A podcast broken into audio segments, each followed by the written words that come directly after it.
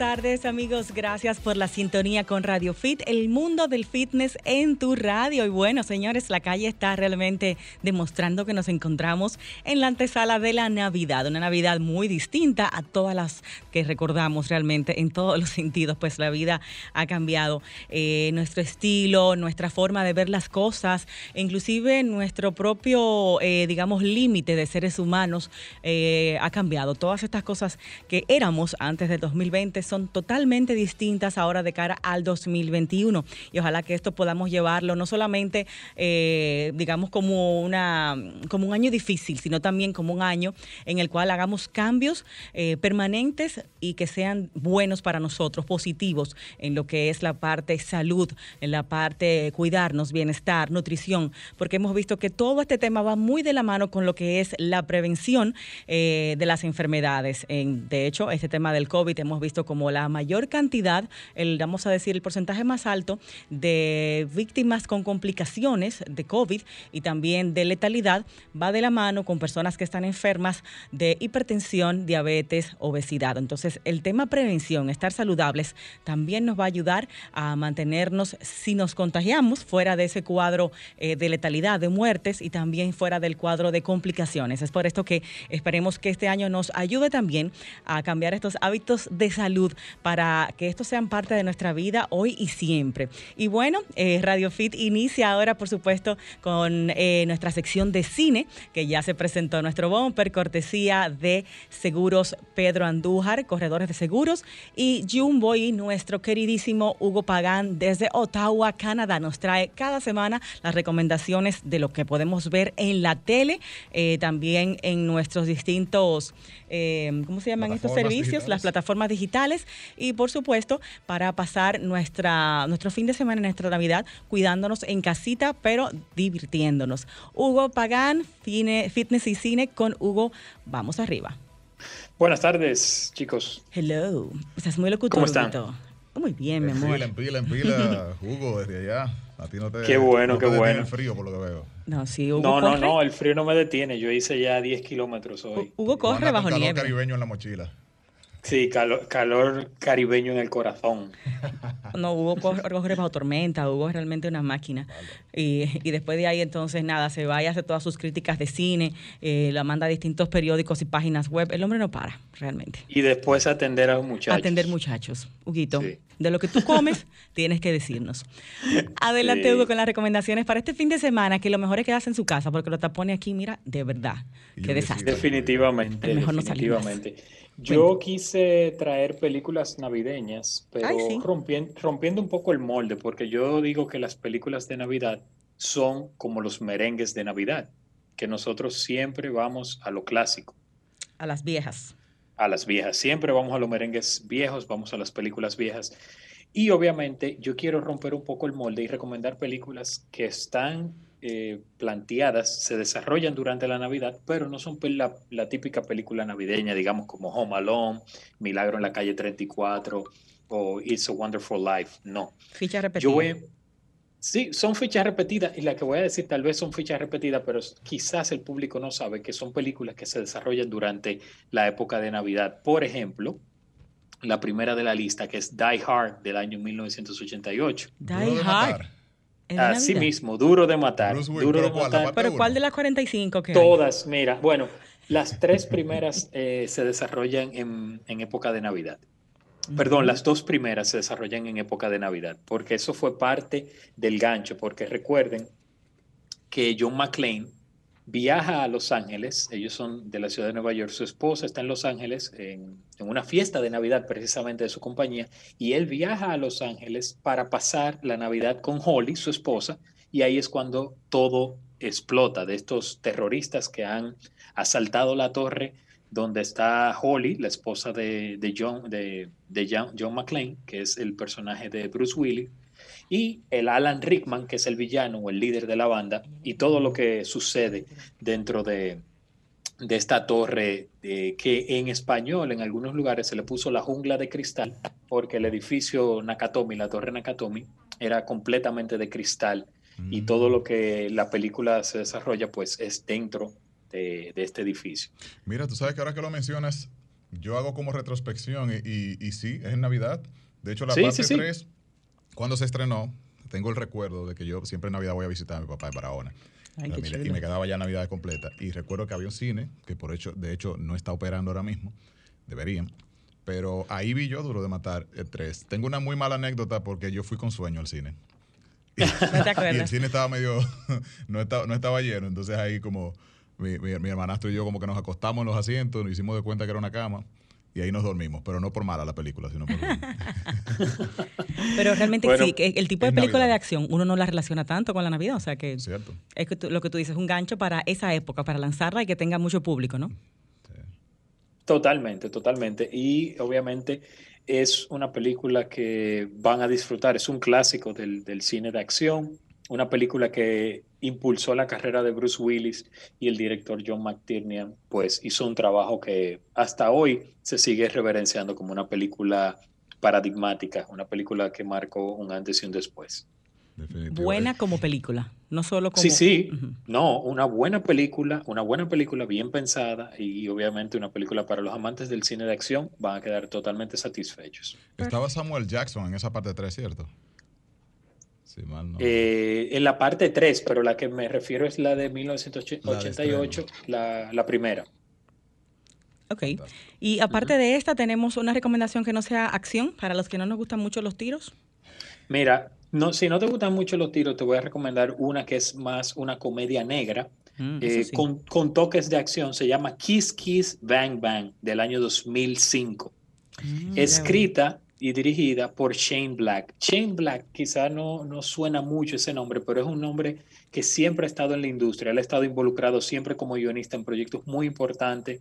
Estuvo eh, involucrado en el revivir de la carrera de, Robert Downey Jr. De hecho, aquí mm. le da un chance también a Robert Downey Jr. antes, previo a, sus Iron Mans. Y Shane Black es un sujeto, eh, yo diría que eh, es un pivote en la industria. Él hizo esta película que prácticamente es un film noir moderno, o sea, una película de detectives que van eh, tras la pista de una muchacha desaparecida en la ciudad de Los Ángeles y se convierte en, una, vamos a decir, en un juego del gato y el ratón con un toque de misterio, pero no, no misterio de, terror, sino misterio porque la trama se va poniendo cada vez más espesa hasta que uno no sabe cómo se va a eh, desenvolver el final, pero me parece una comedia negra brillante, desarrollada en la época de Navidad y nada, nada, nada convencional. Eh, Val Kilmer está ahí, como ya dije, Robert Downey Jr. también haciendo una pareja muy dispareja, pero que funciona a la perfección. Seguro, le garantizo que se van a reír hasta más no poder. Y mm. es una película con un guion que a mí me parece que tiene muy, muy, muy pocas fisuras, por no decir casi nada, por no decir ninguna. Eh, para los que no estamos muy eh, familiarizados con el término, ¿qué viene siendo un film noir, o sea, negro? ¿En ese sentido, una comedia negra? No, el film noir es, eh, fue el título que se le dio a las películas básicamente, eh, básicamente de detectives que se gestaron eh, a partir de los 50 en Hollywood, donde se utilizaba mucho del expresionismo alemán en la puesta en escena, o sea, cómo se iluminaba el, el claro oscuro, mm. em, el, uso de las sombras, el contraste de, de las luces, el humo, la figura de la fan fatal o la mujer que la que impulsaba, es, bueno, era una mamazota, pero a la vez era eh, la perdición del protagonista. Lo empujaba siempre a hacer cosas malas. Entonces, y obviamente el personaje del detective... parecido con la realidad? bueno, hacer cosas malas, no, a comprar y, gastar tal vez. De todo. y otro elemento, otro elemento que el detective siempre es una especie de antihéroe. No es el detective eh, bonachón, sino es un tipo con problemas, a veces problemas de adicción, que está muy, muy abajo en su suerte, no le están saliendo las cosas bien, y de repente le cae un caso muy importante en las manos. Que se lleva con el jefe, pero el jefe tiene que contratarlo sí o sí porque es el que resuelve. Exacto. Por ahí, por ahí viene, por ahí viene eso tenemos esas dos recomendaciones. Y ya por último, ¿alguna romanticona? Bien cursilona.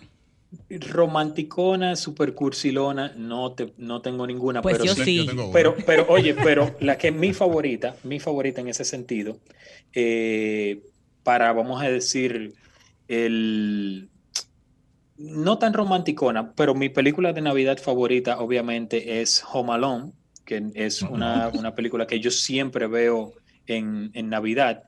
Para mí, una película esencial de, de, Navidad, no solamente por lo que, por lo que significó, sino por, por la importancia y como una película que no envejece. O sea, definitivamente Home Alone no envejece y el y el papel, el papel del... De Macaulay Culkin. De Macaulay Culkin, pues bueno, un papel icónico, definitivamente. Hugo, y tú siendo un hombre amante del cine con tantas películas en el mundo por ver, ¿tú repites películas? Sí, yo repito muchas películas. wow. Esa es una, es una de, mis debilidades. Ah, pero tú eres de los míos. Pero es que ya no se la aprende. Yo hay películas que la he visto más de 15 veces. Sí, sí, yo, yo repito películas que ya me sé los diálogos de memoria. no, obviamente. ¿Qué no repite? Claro que no. Ah, oye, ¿con qué tiempo te repites? No, yo lo que veo es que de aquí a que uno se muera no le da tiempo a ver todas las joyas del cine. Entonces, ¿por qué me voy a poner a repetir? No, saborea lo que ya tú sabes que es bueno. Otra vez. Eso es cierto, es cierto. Eh, Está mal ahí. Ah, obviamente, últimamente no estoy repitiendo tantas películas, pero sí. Eh, yo, por ejemplo, en, Navidad eh, repito casi siempre Home Alone y otra película que, que sí es súper romántica, que también he repetido mucho, es Love Actually, que me parece una de las comedias eh, románticas mejor pensadas y definitivamente es otra que, que, he repetido. En esa época, cuando uno le da por, por ver películas así, feel good movies, pues esa Love Actually del 2003 junto con Home Alone son películas que yo repito en Navidad y que son películas que, garantizan satisfacción a cualquier público. Tú sabes cuál me gusta mucho, pero no la encuentro nunca en plataformas digitales. Eh, Mientras dormías, While You Sleep, de Sandra Bullock. Sí, sí, sí. Esa es navideña también y esa comedia romántica full, Y The Holiday. Si lo que uno busca empalagarse. Sí, pero yo, mi nivel de, empalagamiento llega hasta Love Actually. de ahí para abajo. de, ahí ya no paso. Ah, pero Richard Curtis es, es, muy buen director y él sabe manejar muy bien esos temas melodramáticos. ¿Viste esta eh, Holiday, que es, la, es una nueva, como cita de Navidad? La, la más reciente que vi, bueno, fue navideña, fue Mank en Netflix de de David Fincher sobre el escritor de Hollywood, Joseph L. Mankiewicz, que fue el responsable del guion de Ciudadano Kane, y está ahí disponible en Netflix con una actuación bestial, como siempre, de Gary Oldman. aunque, me, aunque me parece que la película tiene una deuda conmigo. Me parece que Fincher em, se enamoró mucho de la peli y, le salió un poco, se le fue un poco el, tino ahí, pero la actuación de, de Gary Oldman es genial. Son de esos actores que cargan la película. Sí, sí, la carga Con su actuación. Vamos a decir que la mejoran. excelente, Huguito. Bueno, pues ahí tenemos recomendaciones para los niños molestosos que tenemos en casa para que se entretengan por hora y pico con Home Alone y los los hombres de la casa con acción, o sea, hay que tener varias teles o, tabletas. Y para las chicas que nos gustan los melodramas y dar gritos y empalagarnos, ahí tenemos las recomendaciones también romanticonas. Una tanda extendida y ven una tras otra y todo el mundo. y, busquen esa, Kiss Kiss Bang Bang, que yo sé que hay, hay muchas personas que quizás no han visto esa película y no van a quedar decepcionados porque es una película que yo diría que pasó, se estrenó en Santo Domingo porque yo recuerdo que la vi en el cine pero tal vez éramos cinco personas en la sala. Y es una película que de seguro, de seguro que les va a encantar. Y para que vean un Robert Downey Jr. pre-Iron Man y todo esto, actuando de verdad. Siempre excelente. Kiss Kiss, Kiss, Kiss Bam Bam del 2005. es de culto esa película, porque ese nombre lo he escuchado muchas veces. Nunca la he visto. Pero sí. Sí, se ha se ha convertido en una especie de, de, film de culto. Yo a Donnie Jr. lo recuerdo de una película en la que él veía como unos fantasmas, la gente no lo veía. Una sí, esa que él muere. Ahora se me escapa el nombre, pero. Mm. ¿Cuál es esa? Con. Sí, es medio palagoso. Robert Downey Jr. joven. sí, sí, sí. Heaven. Es como si fuera un remake de Heaven Can Wait, pero ahora se me, se me escapa el nombre de esa con, con, con Robert Downey Jr. Bueno, Guito, ahí tenemos recomendaciones entonces para cada gusto familiar. Y si queremos en la semana eh, ver algunas cosas, pues entrar a tus redes para ver cuáles son las reseñas que tú haces. Eh, veo que, ¿Dónde estás reseñando? Que podamos seguirlo también. Eh, cinemaforumblog.com. La página le dio COVID, pero ya la estamos recuperando. en esta semana le dio coronavirus, lamentablemente. Eh, pero estará arriba nuevamente para poner una recapitulación de lo que ha sido este año tan truncado en el cine, pero que se, hemos podido ver algunas películas. Ok, bueno, pues para la próxima vamos a hacer recomendaciones de lo que podemos ver en el cine, ¿te parece? Para también dar la salidita navideña. Sí, sí, sí. Excelente. Y en Instagram, arroba hpagans y en Twitter, arroba hpagans14, 14, ¿verdad? Así es. Correcto. Un pagán, ¿mucho frío para allá? Es un poquito. Ha, ha, bajado un poco la temperatura para recordarnos que estamos en el frío Canadá. Muy bien. ¿Y las calles, eh, la gente está así de rápida y acelerada como aquí? No, no, no, para nada. Para nada. La gente, eh, muchas de las compras este año se han, se han inclinado por hacerlas online. Exactamente. Pero, sí inteligente de parte de los canadienses. Claro. Bueno, Guito, gracias por compartir con nosotros tus conocimientos. Feliz Navidad, feliz lechón y que la pasen bien, señores. Claro que sí, nútrete bien, cero atracones de comida. Vamos a hablar de esos temas con nuestra doctora invitada, así que quédate escuchando, Guito. Estar escuchando. Eh, lo que viene ahora en Radio Fit. Feliz Navidad para ti también eh, y que la pases excelente en familia. Igual a ustedes. Hasta luego. Un abrazo, Guito. Gracias por las recomendaciones. Cine y Fitness con Hugo Pagán. Bueno, aquí estamos listos ya para irnos con la materia, la sustancia, nutrición en Navidad cómo poder disfrutar las fiestas sin pasar por antisocial de que no estoy a dieta, no quiero de eso. O realmente todos los resultados de esa fajadera del año, que muchas personas han tomado sus hábitos eh, más en serio ahora con el tema COVID, no perderlos en unas cuantas reuniones sociales y la cena de Año Nuevo y de Nochebuena. Para eso tenemos a una experta en el tema, por supuesto, la nutrióloga Carol Castillo de CCE Nutrition, donde también trabaja en la parte de medicina estética. estética. Doc, bienvenida a la cabina. Un placer, un placer compartir con ustedes en la tarde de hoy. Y feliz de compartir este tema que la verdad es eh, súper importante y lo que más le ha causado tensión a los pacientes en estos días. Claro, porque la mayoría, eh, me, imagino que buscan reeducarse cuando van a donde el nutriólogo, que los enseña a comer, a vivir una vida saludable, no a estar a dieta. No a estar a dieta. A mí en realidad no me gusta ni siquiera la palabra dieta. La palabra dieta en los pacientes les causa estrés. Claro que sí. O sea, tú decirle a un paciente que está a dieta, ya saben que es un régimen y es algo obligado. Sí. Y ya me imagino que eh, físicamente el cuerpo ya va enviando señales, ¿no? De cortisol, de que estoy en una situación restrictiva. ya y más en estas fechas. Yo a los pacientes que incluso llegaron en este mes le dije que es el mejor mes del año. Increíblemente es el mejor mes del año para iniciar un régimen. ¿Saben por qué? Porque tenemos un efecto bola de nieve. No sé, no sé si ustedes han escuchado. Déjenme decirle por qué. Efecto bola de nieve, bien fácil. Si usted durante toda la pandemia tuvo un cambio, o sea, un estilo de vida que no fue para nada favorable y vino aumentando de peso, llega diciembre, que es el mes que tiene las celebraciones o sea, todos los días tenemos algo, o alguien te brinda algo, un, ponchecito que es alto calórico. Entonces, si tú en diciembre continúas con ese ritmo, en enero la bola de nieve ustedes saben que va... Es más difícil. Entonces, en enero ya ustedes saben que el aumento de peso es eh, terrible y va a ser más difícil reeducarse.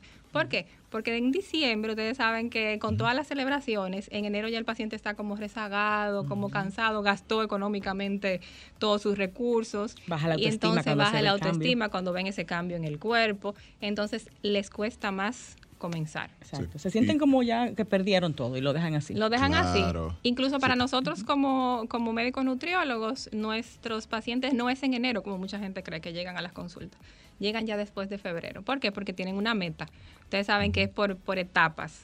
La meta de Semana Santa en esa fecha. O sea, quieren estar bien para Semana Santa. Para Semana Santa. En, estos últimos meses sí llegaron todos, pero era porque querían eh, estar bien para diciembre.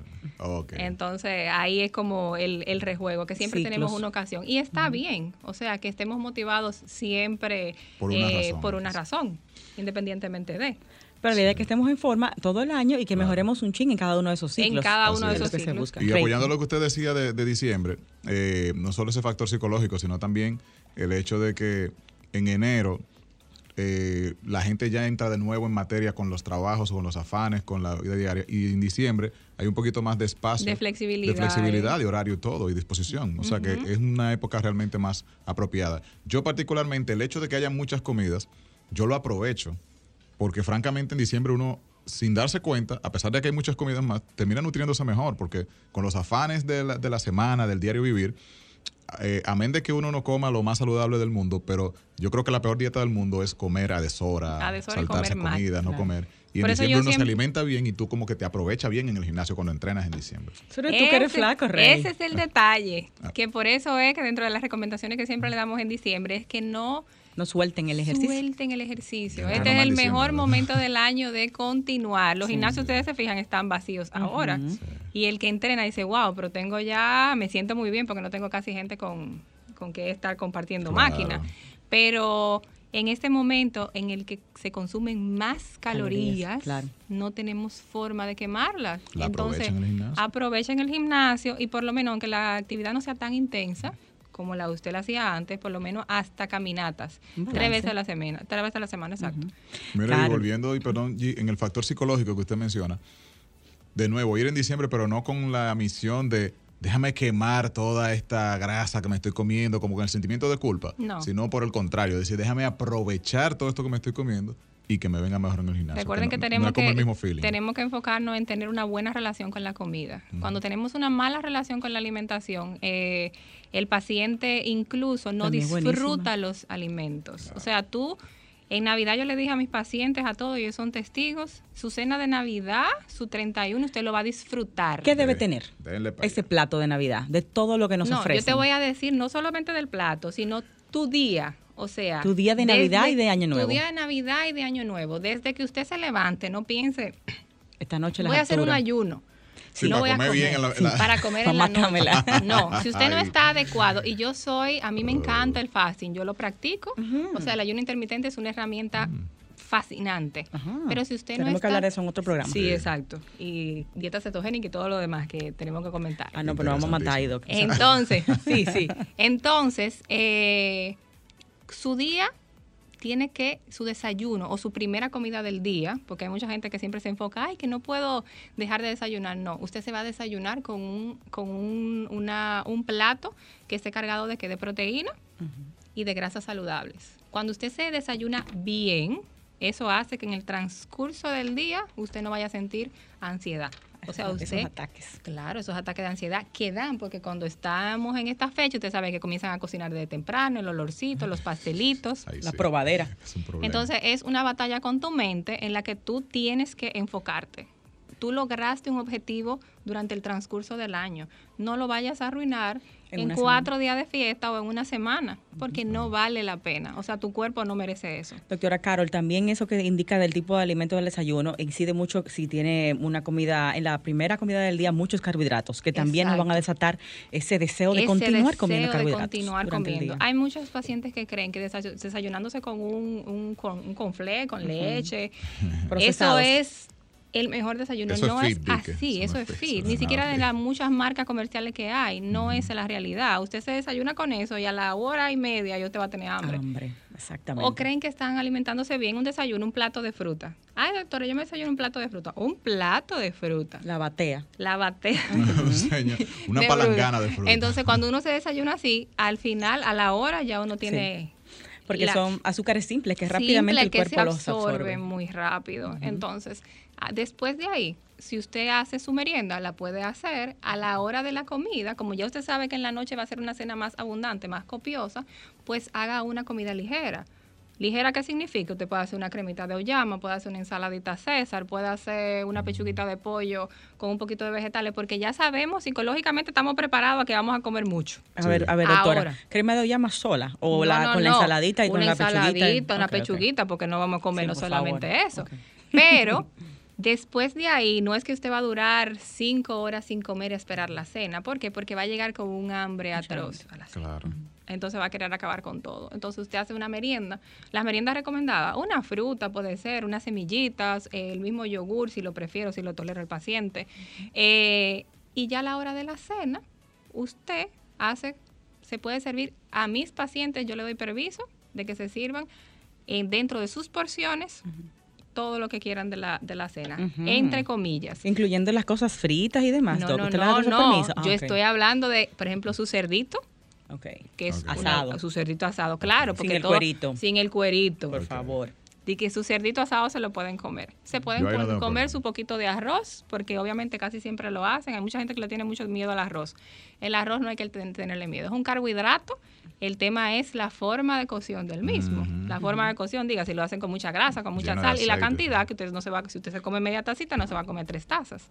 Entonces, ese es el error. Su poquito de pastelón, su poquito de lasaña que quiera, Ahora, cuide las porciones. ¿Por qué? Porque hay pacientes que en una cena de Navidad, acompañando con la ensalada rusa y demás, mm. pueden comerse hasta 2.000 calorías. Pero por mucho. Por mucho. Y, no, y sin contar los postres, que se recomienda no repetir postres. Después de la comida, ¿cómo hacer la porcioncita de postres? Si hay un postre grande, compártanlo pero no se pasa en el transcurso del día tampoco comiéndose todo lo, lo que aparece, incluyendo los, los fritos. O sea, empanaditas y todas esas cosas. Lo que pasa con los postres de Navidad es que son como muchos, eh, en vez de haber como un pastel y un pedazo, lo que hay en Navidad siempre es la mesa llena de golosinas, de, de dulcitos, de... Entonces, tú pruebas la, gomita, tú pruebas la y sigue. porque, porque esos alimentos la palatabilidad es mejor, o sea, te Sabe más rico. más, mm. entonces te da más ansiedad de tu seguir. Tú comienzas y te dan adicción, o sea, esos carbohidratos dan adicción en los pacientes. ¿Cuáles son, perdón, esa parte ahí, para quedarme en ese mismo tema, cuáles son las consecuencias de que ese paciente, habiendo tenido un régimen buenísimo y respetando todo lo que usted le ha indicado, si de verdad en Navidad dice, sabe que lo siento, pero le voy a entrar a lo que sea, o sea, no me voy a estresar. Se comió las dos mil y pico calorías. ¿Cuáles son las consecuencias reales para ese paciente y qué tanto puede como recuperar lo que En el transcurso de esa semana sabemos que va a ser el llamado rebote que los pacientes siempre dicen. Oh, qué horror. El llamado rebote de que va a aumentar de peso. ¿Por una sola comida excesiva? No, no, no, por una sola comida. No, mm. estamos hablando de. Ah, tú solamente de, la cena. Nochebuena. No, no, no, no. y le envió el plato. Si se comió todo y le envió el plato, usted no se debe castigar. Exacto. Incluyendo lo que usted dijo que no debía comer. Incluyendo lo que me dijo, doctora, me olvidé de todo. No se castigue. O sea, usted está en un proceso de un cambio de vida, pero tampoco puede flagelarse de esa manera. Disfrutó al otro día, pues entonces seguimos en el régimen. Pero el Rey quiere saber si hay consecuencias en ese cuerpo, esa persona, que se pueden sentir o ver por, sí. por esa comida. ¿Qué puede pasar? síntomas gastrointestinales, cuando usted normalmente está acostumbrado a comer de una forma balanceada, bajita en grasas, muchos de los pacientes se intoxican en Navidad. En la cena de Navidad se intoxican. Mayormente por la grasa. Por la grasa, porque ya tú no estás acostumbrado. Mis pacientes me dicen incluso, cuando ya están acostumbrados a hacer sus comidas y comen el sazón de otra persona que está eh, más condimentada, se pueden enfermar. O sea que ya usted sabe que pueden venir gastroenteritis, que son muy comunes en esas fechas, eh, náuseas, vómitos, Terrible. Y la capacidad también abdominal se ha reducido. Claro. Estomacal, perdón. No van a poder con toda la cantidad. Al otro día lo vemos más distendidos por ese aumento de esos carbohidratos, se sienten mal y puede haber un poquito de aumento de peso. Claro, no es que va a aumentar 5 libras, claro que no. Los pacientes de una vez comienzan al otro día a las 5 de la mañana a pesarse. Pero hay un aumento de peso residual que obviamente es por el cambio de alimentación. Y retención de líquidos. Y retención de líquidos, a, consumo de, alimentos con más sal. Ok, o sea, nada que no se pueda remediar en unos cuantos días de mm, portarse bien. Exacto. Pero no hagan el desastre, porque es verdad. el, punto el punto es retomar, porque en estas fechas muchos de los pacientes acostumbran a hacer ese desarreglo y continuar. O sea, se le va, el hábito se pierde. el otro día hay calentado, el calentado, y otra cena, el día primero otro calentado. Por eso que otra de las recomendaciones es que cuando tú vayas a hacer una cena en tu casa, ahora que son las cenas obviamente bien familiares, no hacer mucha cantidad. O sea, no que vaya a durar para que tú la semana entera estés comiendo. Traten de hacerla de que sea la que les toca ese día y quizá el calentadito del día siguiente para evitar las tentaciones. Excelente. ¿Nos marca una pausa, Franklin? Correcto. Ok, vamos a ir a la pausa. Cuando retornemos, Doc, eh, también nos gustaría saber de las bebidas alcohólicas y todo lo que nos brindan en cuanto a ponches y demás, cuáles deberíamos evitar si queremos controlar lo que es nuestra ingesta calórica en estos días. Estamos con la doctora Carol Castillo. Doc, eh, infórmenos dónde podemos consultarnos con usted y visitarla ya en enero, ¿verdad? Ya usted se puso... en enero, en enero. en desorden mode. Eh, nos pueden encontrar en dos centros. Estamos trabajando en Acropolis Center, en CC Nutrition. Estamos allá previa cita y en la clínica Abreu que está en la Sobispo Noel. Entonces, los teléfonos de contacto se los vamos a pasar en un momentito. Y estamos a sus órdenes por allá. Y abrimos las líneas en un momentito también cuando regresemos para las preguntas que tengan nuestros oyentes. Ya volvemos. Escuchas Radio Fit. Radio Fit.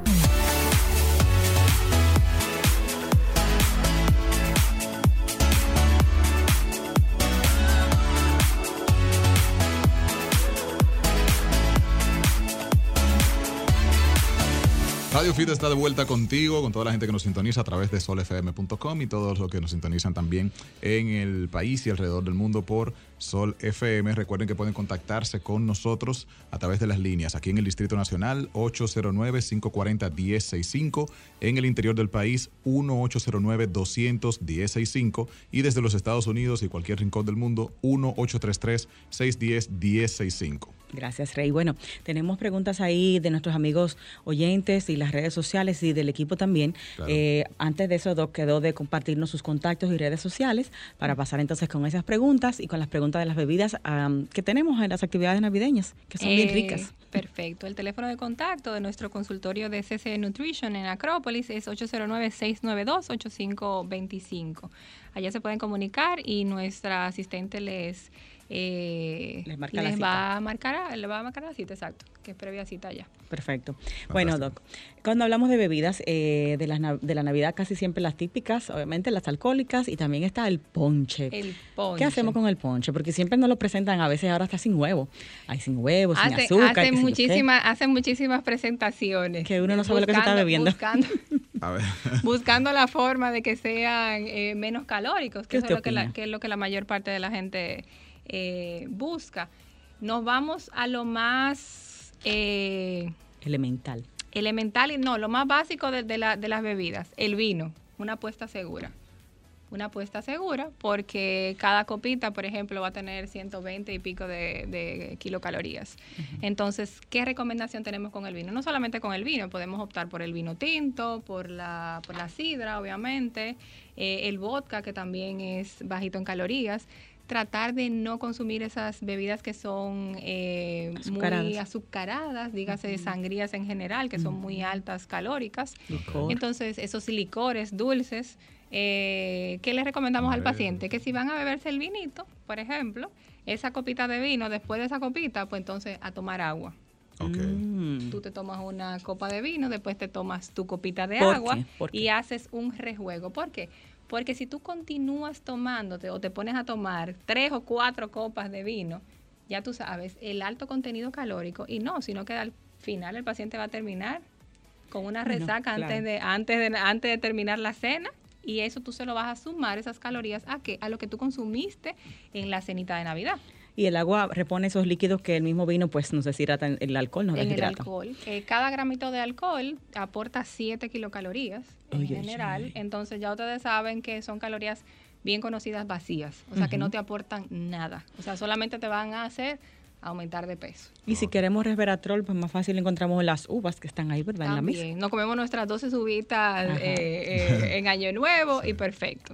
Doc, el tema de las pasas y las pasas racimales, ¿es mejor evitarlas o quizás pudiéramos cambiar esos dulces por una cantidad, una porción de pasas? Sería lo mejor, cambiarlo por una fruta. Si te gustan las pasas, incluso las mismas ciruelas, tú las puedes utilizar, que son más dulces y te da la sensación que te estás comiendo un, postre. ¿Qué, qué, pasa con la pasa?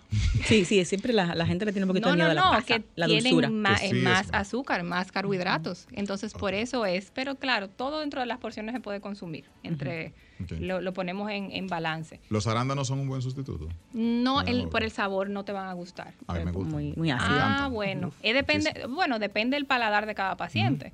Si a ti te gusta ese sabor, bueno, pues mucho mejor. Son mejores que las son Es una mejor opción que la pasa. en el caso de esos que son muy dulces, higos, dátiles, ciruelas, entonces hay que tomarlo en muy pequeña cantidad. Muy pequeñas cantidades. Oye, tengo una pregunta interesantísima aquí, doctora. Eh, una persona con diabetes tipo 2 se sometió a una cirugía bariátrica y dejó de necesitar medicamentos para diabetes.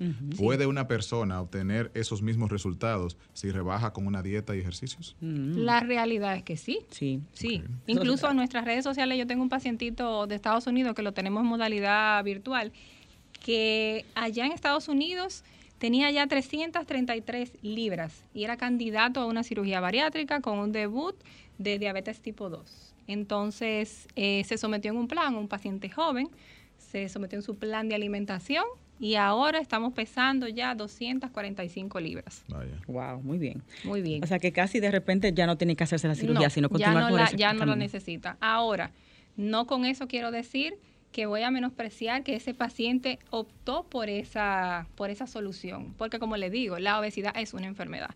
Y hay, eh, eh, ¿cómo les explico? Para tú darle paso, porque yo trabajo con pacientes bariátricos, para tú darle paso a un paciente a que se realice esa cirugía, tiene que haber pasado ya por un proceso. Muy largo. Muy largo. Pacientes que ya han venido en un efecto yoyo, de aumento, eh, de pérdida de peso, pacientes que están descompensados con sus enfermedades eh, crónicas, dígase la diabetes, la hipertensión, pacientes que están a ley de que de hasta que le dé un infarto. Por ese tema de obesidad. Entonces, por eso es que esos pacientes cuando recurren a ese a ese método entonces, no es que está mal y no podemos decir, ah, no, ese paciente recurrió a la forma más fácil. Las cirugías bariátricas no son métodos definitivos para pérdida de peso tampoco. Mm, interesante. Tenemos pacientes que han perdido de peso y si no se reeducan, porque el tema es la reeducación. Yo trabajo con un equipo de bariátricos en el que tenemos psicología los cirujanos y estoy dándole apoyo en el que el paciente si no se reeduca, entonces ya ustedes saben que a los dos años, porque la primera etapa es luna de miel, van a perder peso como quiera por la cirugía. Si no hay reeducación, vuelven y aumentan de peso. Igual Yo veo la cirugía bariátrica como una persona que le den un millón de pesos, ¿verdad? Y Tú cubres todas tus faltas, pero se te dan el millón y no te dan educación financiera. Igualito. Bueno, ese es un, un excelente, una excelente comparación. lo tira para arriba el millón. Sí, lo tira para allá. Aunque no vayan a aumentar igual, porque no quiere decir que van a llegar a las 400 libras, pero vuelven a estar en un peso no saludable. Claro. En una, en una nota más alegre, cuando hablamos de fuentes de carbohidratos de la cena navideña, ¿el pastel en hoja es una buena opción? para cambiarlo por cualquier otra fuente. Si tú supieras que sí. A mí me encanta. Incluso el Ahí me la mato yo. sí, pero no te la mates con más de si tú supieras que sí, que es una buena opción, porque al final sigue siendo plátano, le agregan auyama y tiene su fuente de proteína, o sea que tú puedes consumir fácilmente tu, tu porción de pastelón, digo, de plátano maduro, eh, de pastel en hoja con, la proteína que sería el cerdito asado, si lo quieres consumir. Y no hay ningún problema. Eso mayormente lo que hago y lo combino con un chin de ensalada, así que yo trato de llevar la cena navideña. Atención no Delicia Menú, que tiene unos ahí deliciosos y, mezclados con de los, de los pasteles en hoja. Sí, sí, sí. Oh, interesante, porque la brega que dan a hacerlo, eso es mejor pedirlo hecho. Es mejor pedirlo hecho. Realmente. Hay unas, unas opciones que son eh, más saludables y menos calóricos, como lo de cepa de apio, no sé si lo han probado. Ah, que muy son muy buenos también. La cepa de apio es un vívere de los dioses. De los dioses, exactamente. Ese lo utilizamos muchísimo nosotros con los pacientes. Vale mezclarlo con el puré de papa, a veces, por ejemplo, hacen eso para... Sí, tú lo puedes hacer, ¿no? Y con la cepa de apio tú puedes hacer el mismo purecito, puedes hacer chips que son como papitas. En los pacientes que lo tenemos en dieta cetogénica, ese es el único que lo podemos utilizar porque es bajito en carbohidratos, o sea que... Aunque la papa siempre se sataniza mucho, pero es un vívere también. Es un vívere también, se considera dentro de los transgénicos también, pero eh, tiene, no sé si te han escuchado lo que es el índice glicémico de los alimentos, es un poquito alto. Entonces, para disminuir eso, lo que hacemos es que lo, recomendamos que sea al horno. Y con su cáscara. Y con su cáscara. No quiero dejar en el aire estas preguntas que nos habían, nos habían hecho, lo más breve posible. Eh, pros y contras de los alimentos transgénicos, ¿al final valen la pena? Y eh, también una pregunta sobre cómo, cuál sería la mejor dieta para aumentar de masa muscular cuando estás yendo al gimnasio. Bueno, rapidito, si lo puede sintetizar, Doc. Con el tema de los alimentos transgénicos, que lo habíamos comentado antes, eh, básicamente son alimentos que son modificados genéticamente para que sean bonitos. Bonitos, que sean más buenos. Entonces, eh, las ventajas serían estas, o sea, tienen incluso más nutrientes, muchos de ellos. Ahora, lo mm. negativo de esos es que ah, pueden aumentar la toxicidad en el cuerpo, de los pacientes pueden dar más alergias. Entonces, dentro de eso que ustedes no sé si lo han escuchado, el maíz es un alimento se considera transgénico, la misma papa, el tomate, pero lo hacen lo hacen así es para que, por ejemplo, las pestes no los lesionen y no dañen las cosechas, para que haya una mayor producción. Entonces, porque las eh, mismas pestes saben, ven esos colores así tan brillantes, tan brillantes y tan bonitos, para allá no voy. Entonces, eso eso sería. Eh, eso está interesantísimo, Doc. ¿Y la dieta para subir masa muscular cuando estamos en el gym? Bueno, la dieta, esa es una pregunta y larga. amplia, porque en general va a depender de cada paciente. Recordando que todos los planes son personalizados. Depende de qué, de lo que tú estás buscando. O sea, yo ahora no te puedo decir una dieta para aumentar de peso, porque si no, fuera una dieta de la que encontramos en bueno, en el mundo del fitness se habla de masa muscular, aumentar nuestro, nuestra cantidad de masa magra, de músculos. Aumentar la masa magra en el músculo, una dieta básicamente en el que tu aporte, aunque la gente no lo crea, que creen que son dietas hiperproteicas, no son así, son dietas proteinadas. Y nos están ya dando una señal de que nos van a sacar del aire. Bueno, Doc, nada, una segunda invitación queda ahí para enero. ¿Qué le parece? Sí, sí, claro que sí. ponernos en órbita después de estos pequeños desastricos. No voy a decir grandes, pequeños desastricos. Exacto. La doctora, Muy interesante, de verdad La doctora Carol Castillo, de CCE Nutrition, asimismo en Instagram, arroba CCE Nutrition, como suena, las dos C de casa, E Nutrition, Nutrition. La pueden buscar así en Instagram y también en nuestra cuenta está publicada para que la contacten por ahí. Muchísimas gracias, doctora. Un placer. Feliz Navidad para usted. Igual para ustedes también. Feliz Navidad para toda nuestra audiencia y para ti, Rey. Muchos Gracias. Mm, bienaventuranzas y besos. Igualmente.